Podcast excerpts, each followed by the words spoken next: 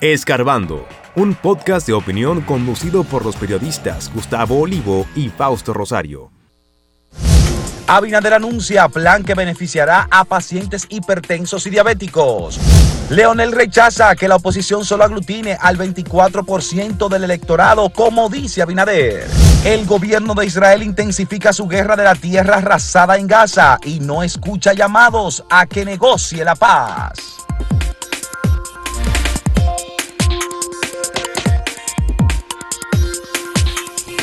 Importantísima la información ofrecida ayer por el gobierno a través del presidente de la República, Luis Abinader, en la rueda de prensa la semanal, en la que también estuvo Daniel Rivera, el ministro de Salud. El gobierno dominicano está asumiendo la responsabilidad de distribuir medicamentos gratuitos a los hipertensos y a los diabéticos de la República Dominicana. Estamos hablando de aproximadamente, de acuerdo con las estadísticas que tiene el gobierno, de unos 4 millones de personas.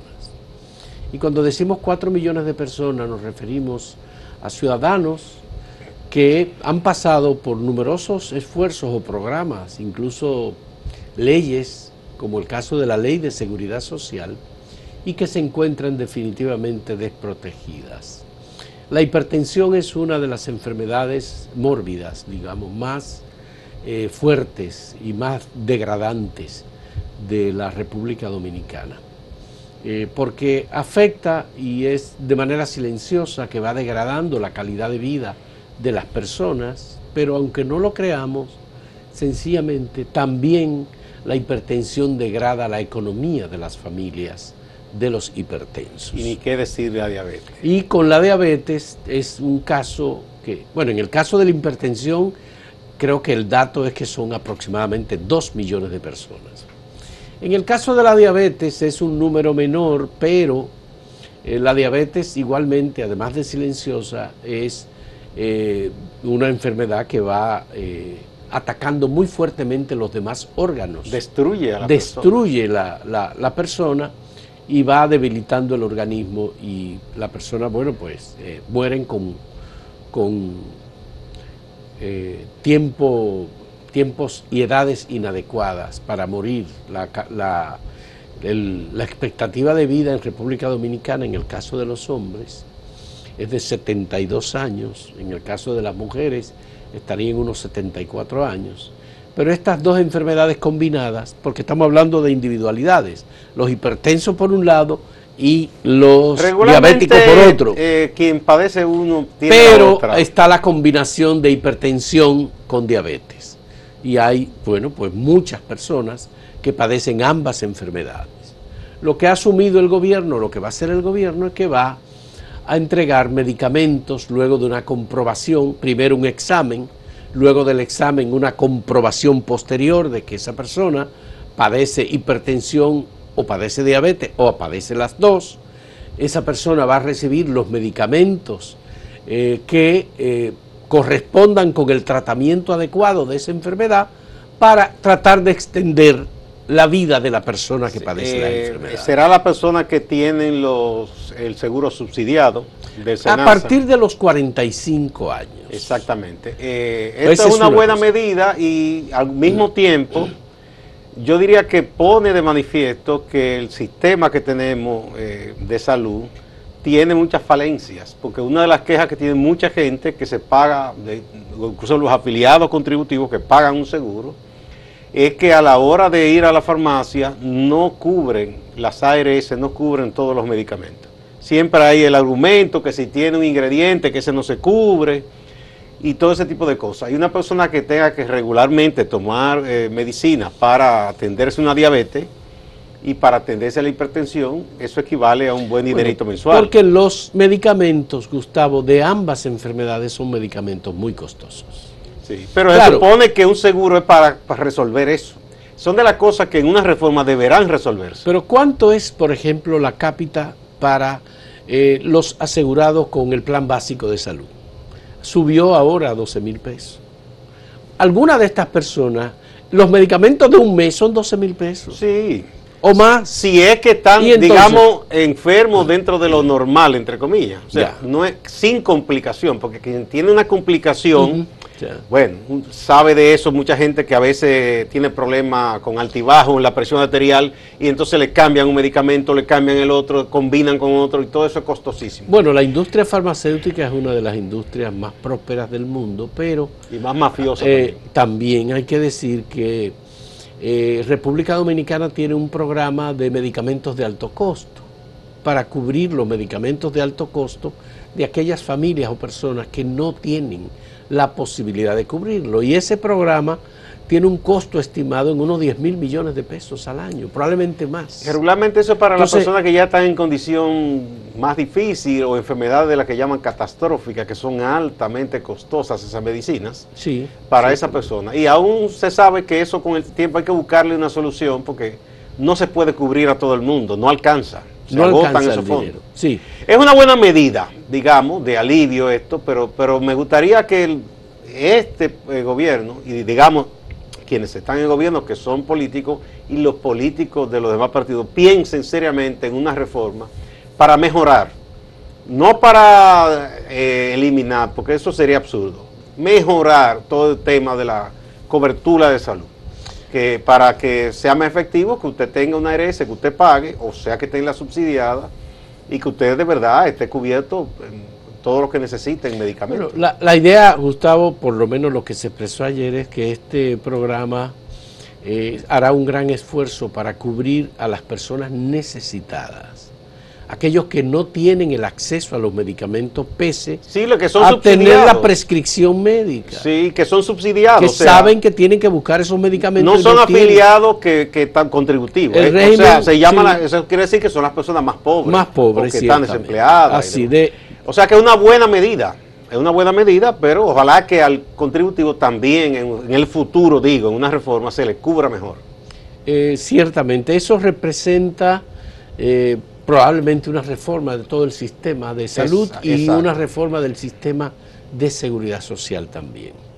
Eh, tú sabes que hay un proyecto de reforma de la seguridad social, hay una gran discusión sobre ese tema, eso está eh, paralizado en el Congreso. Eh, obviamente que son muchos los temas vinculados con la salud que dependen de reformas en la seguridad social en la propia Ley General de Salud de República Dominicana, que es una ley que ha ido poco a poco cambiando y eh, redistribuyendo las cargas. Que ya ahora llega a 20 años ya, ¿verdad? Desde que se aprobó y se empezó. No, tiene el 2001 son 22 años que 22 tiene años. el sistema de seguridad social. Sí, no, no bueno, ya se aprobó con la ley 8701. Serían 23 ya porque estamos en el 2024. Ya este año cumplirá 23 de que se empezó. Así es.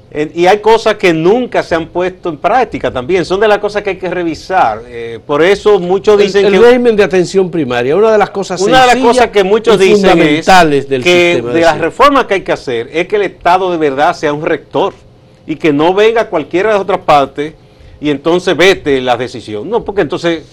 Bueno, porque en el Consejo de la Seguridad Social eh, se estableció el veto de los tres. Se parece al Consejo de Seguridad de la ONU. Sí, entonces el veto paraliza. el veto, el derecho al veto paraliza todo. El único que debe tener derecho al veto ahí es el Estado. El que rector que debe regir, o sea, que participe todo el mundo y que y quien haga negocio con eso muy bien. Estamos en una economía de mercado, pero el Estado debe ser garante de la salud de la gente. Así es. Entonces, esas son de las cosas que habría que mejorar en una reforma.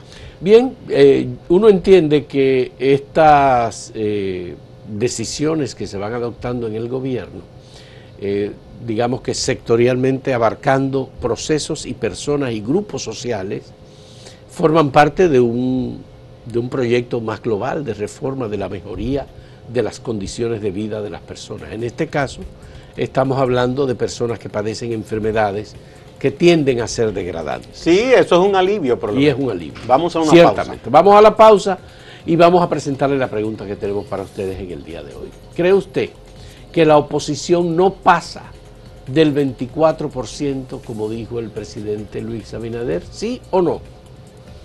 Volvemos en un momento.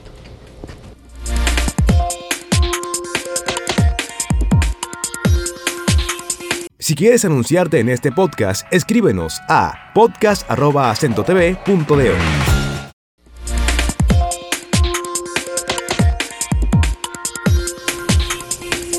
Bueno, eh, en el ámbito de la política, dos noticias llaman la atención. La, primera, pienso, y más importante, es que la Junta Central Electoral ha advertido a eh, los municipios, a las alcaldías, que no deben a partir de ahora, hasta que se celebren las elecciones, celebrar actos de inauguración de obras o comienzo de obras, ese tipo de cosas, porque eso puede pesar como un elemento de campaña en base a, a recursos y bienes públicos a favor de quienes están en esas alcaldías.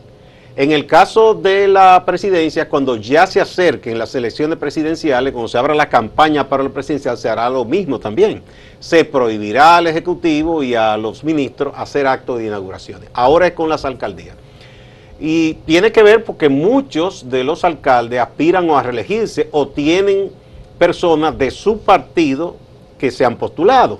Por ejemplo, el Ayuntamiento de Santiago, el alcalde no va a reelegirse. No, Él aspira a presidente, pero tiene su pupilo, que es el eh, joven eh, Fadul. Fadul, Víctor Fadul. Entonces, si él hace acto y lo acompaña y toda esa cosa, pues eso es una promoción. Lo mismo pasaría aquí con eh, doña Carolina, si como ella aspira a reelegirse, no debe en estos momentos, según la Junta, hacer acto de inauguración, de apertura de proceso de construcción, porque eso se se presta a una exposición que le da ventaja a quien está en el poder. Pero igual pasa con cualquier regidor que haga algo en un barrio y demás.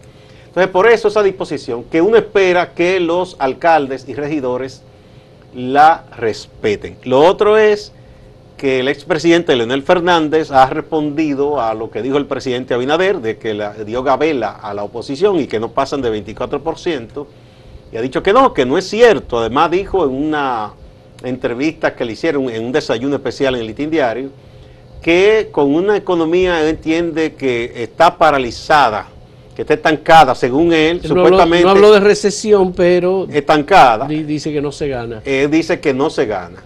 Eh, técnicamente, para hablar de recesión, tienen que darse, según los economistas, tres trimestres con números negativos, y eso no ha pasado aquí. Eso aquí no, no ha pasado. Sí.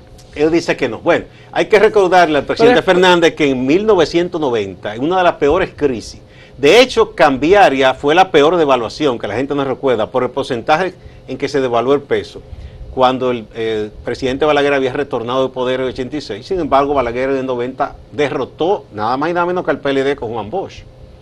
¿Verdad? Uh. en el 90. una derrota muy cuestionada cuestionada o no, pero... El mismo Leonel Fernández la denunció como un fraude. Sí, a, quien después le levantó la mano cuatro años después. A Balaguer, sí, sí. Seis años después. Pero bueno, es parte de la política. En la política se dicen esas cosas. Está en que usted lo demuestre. Supongamos que sí, que la economía esté estancada, ¿verdad? Eso no es lo que dicen los, los, los actores, ¿verdad? De la economía, los empresarios y demás. Eh, en estos días el representante de, la, de, la, Cámara Europea dijo que no, que está bien dinámico el intercambio económico y los industriales dan informes. Pero todos los organismos internacionales han hablado. Pero vamos, vamos, a decir que los organismos internacionales son mentirosos, como dicen mucho cuando no, les conviene. pero, pero los actores económicos aquí, los actores del sistema, los empresarios, en sus informes, dicen que le está yendo bien. Ya. El Banco Central, que uno entiende que para el doctor Fernández debe ser creíble él dice que no. Porque el gobernador del Banco Central. Su gobernador, ahora él no le cree. él no le cree eh, ha dicho que la economía ha crecido, que la economía creció aproximadamente 2.5% en el 2023, que lo que hemos tenido son mejorías en todos los indicadores de la actividad económica de República Dominicana, que el gobierno incluso ha informado de la reducción de la inflación la, la previsión de la inflación. Pero él no cree nada de eso. Ya. Ahora, ¿qué se puede hacer? No, ¿Sabes que los políticos, si están en el poder, todo lo avalan del Estado, el Estado que ya administra. Luego cuando se van, todo es eh, eh, sin, sin, credibilidad. Bueno, la otra cosa es que Leonel también expresó preocupación por el tema del narcotráfico y los narcotraficantes vinculados al Partido Revolucionario Moderno. Él dice que eso es muy, muy preocupante. Yo creo que ese es un tema en el que los políticos deben tener mucho cuidado, porque el narcotráfico o los narcotraficantes se acercan y ubican espacios y donde tienen la oportunidad de colarse se cuelan. Y penetran todos los partidos. Y penetra a todos los partidos, porque el tema del narcotráfico está en que los partidos puedan establecer métodos de detección, incluso de gente con mucho dinero que va a la campaña para poner ese dinero del narcotráfico en la campaña. En, la cuestión es, ¿quién defiende a quién? Si hay narcotraficantes en el PRM, el PRM ha salido a defenderlos. No, ningún partido hace eso. Pero, no, pero, pero la cuestión es, los narcotraficantes que estuvieron vinculados al Partido de la Liberación Dominicana, el PLD y Leonel Fernández, en su caso, salió a defender. No, es absurdo. Mira, que con eso se juega la politiquería. Pero, no, pero hay acusaciones directas. Al presidente Fernández le llevaron nada más y nada menos que Arturo de Tiempo con su hijo y se fotografiaron en el palacio. Y uno en su sano juicio, a menos que sea un fanático, puede decir que Leonel Fernández estaba consciente y que estaba... No, de es que a los presidentes les pasan esas cosas, como le pasa a los artistas. Incluso que se le acerca a alguien déjame, una foto. déjame decirte que en el caso de Arturo del Tiempo, quien le llevó al español, a Arturo del Tiempo, a Leonel Fernández, fue un embajador de Colombia en República Dominicana. Que tampoco tú puedes decir que, estaba consciente de que ese hombre estaba haciendo eso. Entonces, hay que tener mucho cuidado. Y ese Por eso, fue un caso grave porque le dieron financiamiento del Banco del Estado a ese hombre. También. De Banco de Reservas. Es un terreno minado el que el doctor Fernández está pisando y pueden surgir muchas otras cosas a propósito de esa declaración suya. Por tanto, es mejor que los partidos mantengan una política de cuidado, de cautela, de observación y no utilizar eso como un recurso de campaña electoral. Porque si es un recurso de campaña electoral, y como estamos en una campaña, obviamente que se va a usar en contra de Leonel. Y uno dice, bueno, no puede ser. No puede ser porque son muchos los narcotraficantes importantes que tuvieron, desde Junior Cápsula, Arturo del Tiempo, a, o Figueroa Agosto y, Arturo del Tiempo, hasta Quirino Ernesto Paulino Castillo. Que fue, fue una barbaridad que le hicieron, doctor Fernández, en su propio partido. Eso de Quirino. Pero él nunca se defendió, yo no sé por qué. Pero si él publicó un comunicado de cinco párrafos eh, defendiendo. Él hizo una cita bíblica, sí, pues, pero no se defendió. Él no dijo directamente eso es mentira, nunca lo porque, Porque Quirino salió dando declaraciones y entrevistas y diciendo cómo, financiaba los maletines que entregaba y, a quién lo entregaba. pero él debió frenar eso de inmediato. Eso debieron frenar. Fue, eso fue una, una barbaridad que él hicieron. Y ese tipo de cosas no se deben hacer a nadie. No. No se deben hacer. No. Pero bueno, son cosas de la campaña. El político tiene una Lo mejor es no utilizar ese tema. Tiene una memoria selectiva el político. Recuerda cosas malas o las señala al otro y las de él se le olvidan. Ya. Vamos a una pausa, pero de nuevo vamos a recordar el sondeíto de este día a propósito precisamente de lo que dijo el presidente Abinader sobre la oposición y lo que respondió Leonel Fernández. ¿Cree usted que la oposición no pasa de 24%, como dijo el presidente Abinader? ¿Sí o no?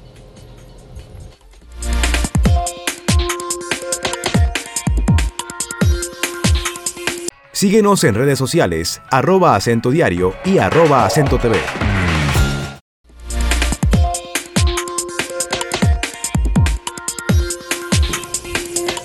Bien, vamos a ver qué nos dicen como respuesta a ustedes a la pregunta de eh, si la oposición no pasa del 24%, como dijo el presidente Luis Abinader. Los que creen que es verdad que la oposición no pasa del 24%, son el 65.48% de lo que respondió directamente en el portal Acento. Y los que creen que la oposición pasa del 24% es el 33.33%. Vamos a ver en X ahora. Aquí tenemos aquí bastante pareja la cosa. Los que dicen sí, que es verdad lo que dijo el presidente Abinader, son 50.4%. Mientras que los que dicen no, son 49.6%, un virtual empate. Sí. En Facebook, los que entienden que la oposición no pasa del 24% es el 81%. Y el 19% cree que, que no, que la oposición sí pasa. Mientras que en YouTube el 63% piensa que el presidente Abinader tiene razón y el 37% piensa que no. Bien, vamos a ver los comentarios. Yanel Pérez Mercado dice, sí, estamos de acuerdo con nuestro compañero candidato, señor presidente Luis Abinader. Los números de la oposición están en la eterna juventud. Eugenio Ortiz dice, claro que sí, 24 dividido entre el PLD y la FP. Abinader tiene razón y ganará. Eh, la Afer Fernández, ah, Leafer Fernández, dice, claro que pasan, entre los dos tienen más del 40%. Alcario Vázquez dice, la oposición tiene número hasta para provocar una segunda vuelta. Lo que pasa es que el presidente se ha entronizado y eso es un gran error. Bien. Pasamos ahora con Máximo Laureano, nuestro compañero de Santiago. Adelante, Máximo. Gracias, saludos compañeros. Dejaron en libertad de manera condicional este lunes al pelotero de las grandes ligas, Wander Franco, quien es investigado por una presunta relación íntima con una menor de edad. Ahí podemos ver imágenes en el Palacio de Justicia de Puerto Plata cuando salía de esta sede judicial el pelotero de los Reyes de Tampa Bay, Wander Franco. A pesar de la insistencia de los reporteros y periodistas para que Franco ofreciera algunas declaraciones, este no dijo ni pío. Franco fue liberado con la condición de una garantía económica de 2 millones de pesos, lo cual pagó para poder salir en libertad. Además tiene que presentarse los días 30 de cada mes. Seguimos en la jurisdicción de Puerto Plata. La Policía Nacional ha notificado que apresó a Juan Ramón Figueroa y Rafael Antonio Báez, cabecillas de una presunta banda que falsificaba cheques. Además, hacían compra de manera irregulares con las cuales estafaban a comerciantes. Los detenidos están a disposición de la justicia y se solicitará medida de coerción en su contra. La Fiscalía de Santiago solicitó medida de coerción en contra de Máximo Peralta Batista, de 52 años de edad. Este hombre está señalado como responsable de golpear a su pareja sentimental en un hecho ocurrido el pasado 25 de diciembre. Según los detalles que ha adelantado la fiscalía en las averiguaciones que se han hecho, este hombre golpeó de forma tal a su pareja sentimental que la dejó en un estado de gravedad algunas imágenes de un acto de la gobernadora de Santiago donde compartió con niños y niñas a quienes entregó juguetes por la fecha del Día de Reyes a principio de este mes de enero. Pasamos a la política. El secretario general del Partido Revolucionario Moderno, en Santiago, también alcalde de Puñal, Enrique Romero, adelanta que el presidente de la República, Luis Abinader, también candidato a la reelección, estará en Santiago el próximo fin e inicio de semana y que encabezará algunas actividades de campaña. Es un lanzamiento de la campaña, lo mismo va a ser aquí en Santiago el domingo, un gran evento donde van a participar eh, cientos, miles de ciudadanos que creen en Luis, creen en el proyecto, creen en los alcaldes del partido y están trabajando todo, un, evento maravilloso, una salida, un mensaje a la oposición para que vea lo que le espera. Y esto no más es el comienzo, ahora cuando se consolide en las próximas seis semanas, sabrán que tendrán la derrota más grande que se le ha dado a una oposición a la República Dominicana en los últimos 100 años de la política de Distante pero pendiente, actualidad y objetividad desde Santiago. Siga con la programación de Acento TV.